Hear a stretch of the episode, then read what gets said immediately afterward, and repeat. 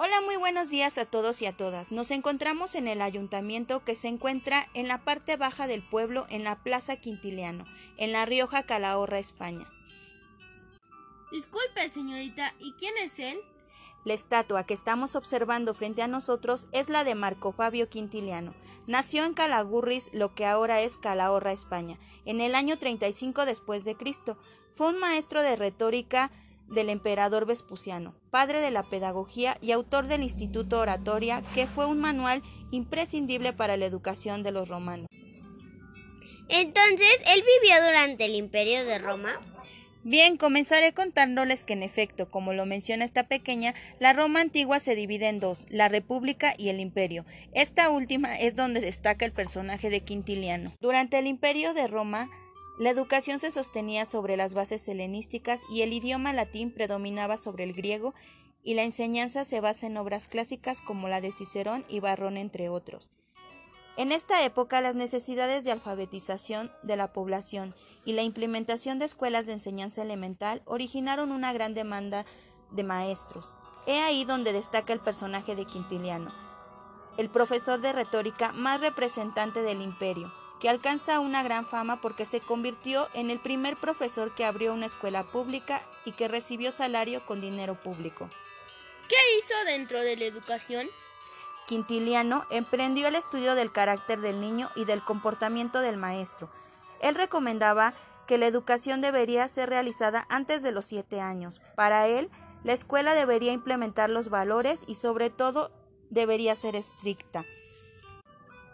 Él afirmaba que la escuela dependía del carácter y de la intuición psicológica del maestro y de los materiales de enseñanza.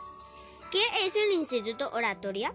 Es un tratado que se escribió para satisfacer una creciente necesidad de formación del profesorado. En ella se abordan tres componentes importantes, los objetivos, los métodos y los contenidos. Se divide en 12 libros, nueve de teoría y práctica y oratoria.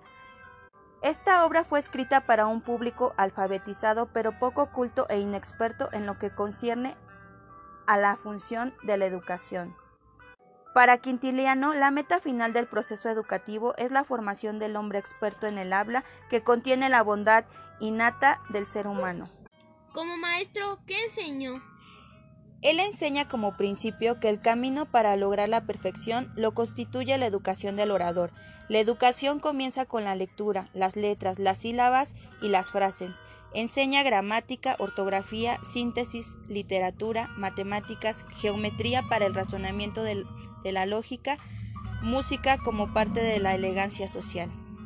Concluyó diciendo que sus aportes fueron fundamentales para la enseñanza del siglo I y sin embargo la educación cambió y se transformó dejando a un lado el espíritu que fomentó en aquella época. Cambió su sistema y estructura, pero es, fue y seguirá siendo uno de los personajes más importantes y representantes de la educación de la época romana. Antes de retirarnos les comento que esta estatua mide 3 metros y fue creada por el artista Antonio Loperena en 1970 y representa la condición de orador de Quintiliano. Muchas gracias.